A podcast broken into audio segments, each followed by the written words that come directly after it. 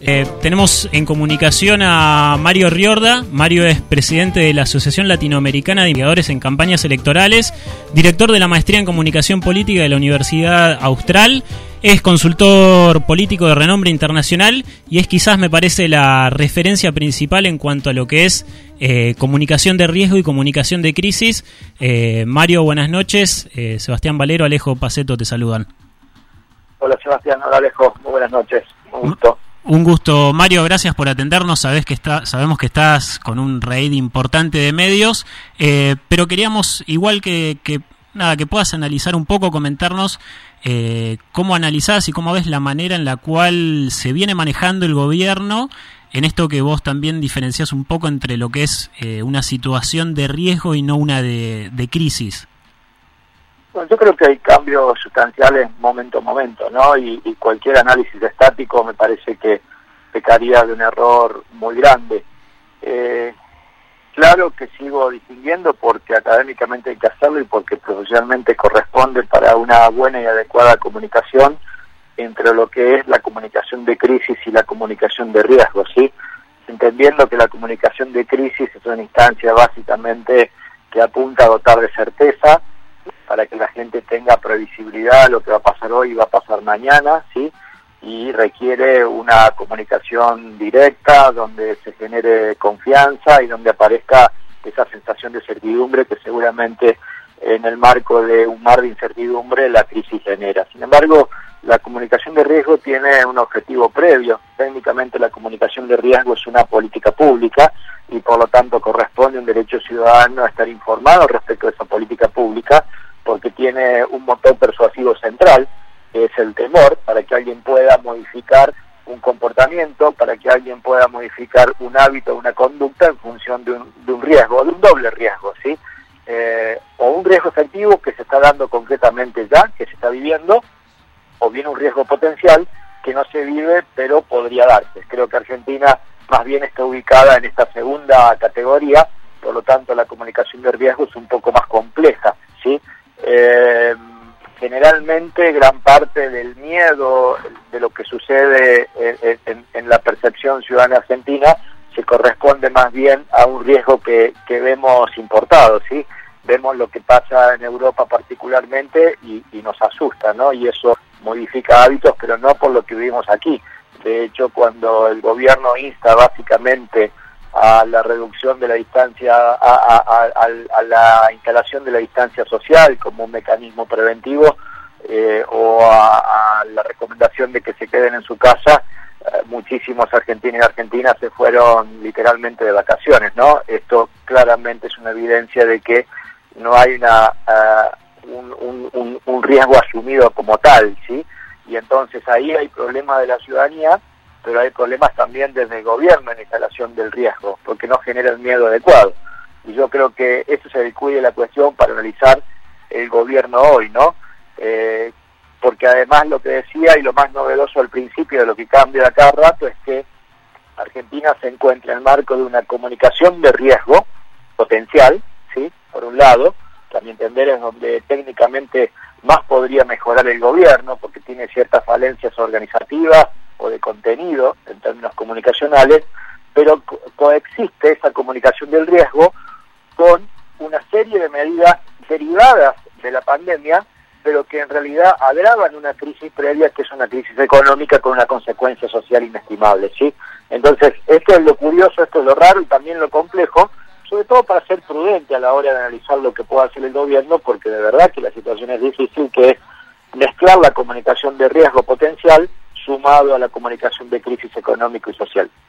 En esto ves positivo el, el, gesto que por lo menos para mí fue importante a nivel político institucional de que en el anuncio por lo menos de la que si no me equivoco fue el domingo a la tarde noche, estén sentados en la misma mesa el presidente, eh, Horacio Rodríguez Larreta y Axel Kisilov, y también esto que, que bueno, me llegó en un, en un chat en el que compartimos, de que mañana van a salir eh, todos los diarios de Argentina con la misma tapa, como sé que vos estuviste destacando que sí está sucediendo en otros países. Sí, por supuesto, empiezo atrás para adelante, eso de los medios me parece que es interesante porque genera una conciencia colectiva y además quita un poco el protagonismo desmedido de los medios que buscan audiencia o el clickbait, es decir, que la gente clique para tener audiencia digital y me parece que es un acto solidario, sí, en donde se muestra en conjunto el sistema de medios, desde todo punto de vista celebrable, lo inició España, lo continuó Uruguay lo continuó tardíamente Panamá como experiencias eh, regionales, ¿sí? Eh, y, y, lo primero que me decía respecto a eh, el gesto político, bueno, creo que en términos de gesto político gobierno venía mejor que en términos de la, de, la calidad técnica de la comunicación. Sin embargo, una de cal y una de arena. Eh, así, así como fue tan bueno ese gesto, hoy no fue tan bueno un tuit que tiró el propio presidente en donde tras anunciar que iba a construir ocho hospitales, cargó fuertemente con el pasado. Eh, no tiene importancia si ese pasado es real, si si Macri inauguró o no, y probablemente muchos estemos de acuerdo en que se trató de un mal gobierno. Lo que sucede es que en el marco de una comunicación de crisis, donde el propio presidente viene instando a través de gestos como el que vos nombraste, pero también a través de un discurso sostenido en un eslogan del gobierno que es Argentina Unida, cargar contra el pasado no tiene mucha significancia y eso originó que, por ejemplo, la presidenta de Juntos por el Cambio, Patricia Bullrich, hoy salga a contestarle. La verdad es que hace falta que vivamos los argentinos en el marco de esta desazón frente al riesgo y la crisis gestos de eh, distancia política decididamente no. Eso nos aproximaría a las aberraciones comunicacionales que está viviendo otros países como lo que está viviendo Brasil con Bolsonaro México con López Obrador o Nicaragua con eh, con Daniel Ortega sí ojalá que haya sido un lapsus ojalá que recoja el guante se dedica a comunicar la crisis del riesgo, que es lo que queremos todos los argentinos.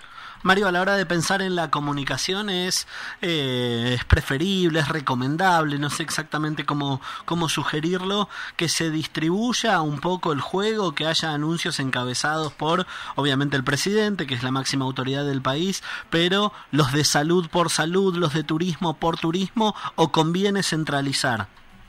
Bueno, esa es muy buena pregunta, porque en gran parte tu pregunta es un algo que puede distinguir de una u otra manera cuando se trata de comunicación de crisis y comunicación de riesgo, ¿no?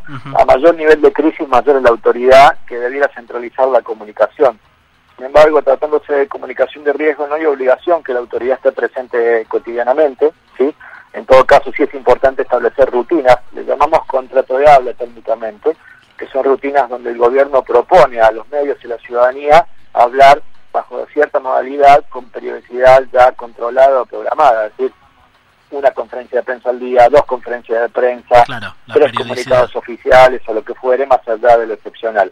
Y en esto, y, y, en este contrato de habla, por así decirlo, eh, vuelvo a repetir, no hace falta que siempre esté presente la, la, máxima autoridad y ni siquiera hace falta que todas las voces que hablan eh, sean integrantes del gobierno. De golpe, un gobierno en una situación excepcional de emergencia eh, incorpora comités de emergencia ampliados y hay voces que tienen total legitimidad y además, conocimiento técnico, ¿sí?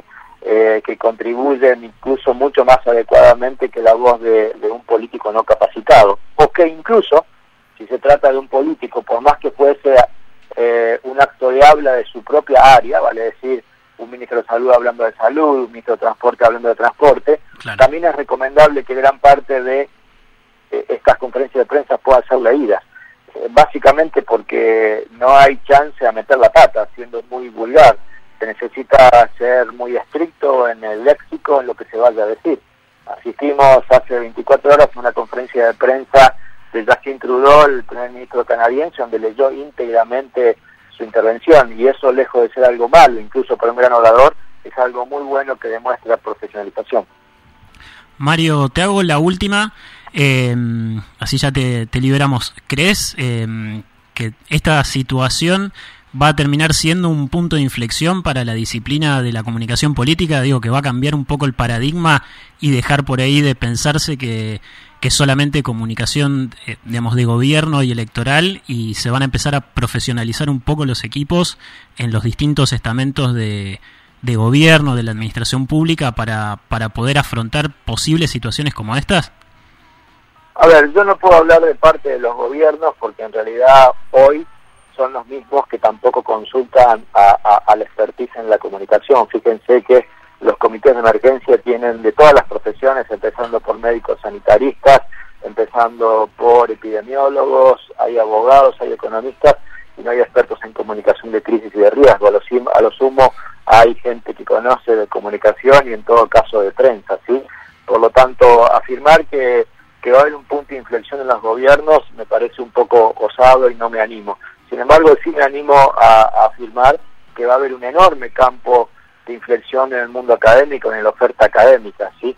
Lo vengo sosteniendo con fuerza en estos días que ese reduccionismo de la comunicación política que se la reduce básicamente a una mirada de gurús que piensan sobre todo el show espectacular, que son capaces de sorprender, me parece que ha quedado muy vieja, es inconducente para este tipo de escenarios y si me preguntan qué tiene para aportar el marketing político en una situación como esta, mi respuesta es contundente, nada, absolutamente nada.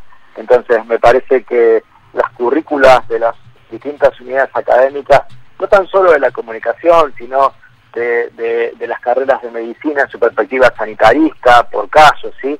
Eh, van a tener que incorporar esta mirada amplia, ¿sí? Donde la crisis y el riesgo empieza a ser algo muy profesional y sobre todo una mirada muy transversal y multidimensional. Bueno, Mario, muchas gracias. No te robamos más tiempo y te agradecemos enormemente este, este espacio para la charla. Te dejamos descansar. Por favor, agradecido yo. Un fuerte abrazo a ambos. Abrazo, Mario.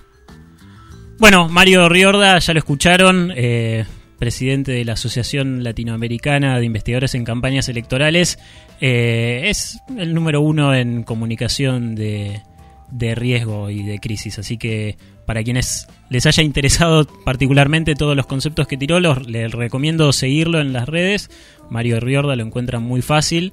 Eh, y bueno, están saliendo muchas notas. Y en general, por suerte, también muchos especialistas en comunicación política específicamente en comunicación de riesgo y de crisis para bueno poder leer de otra manera todo lo que está aconteciendo a nivel comunicacional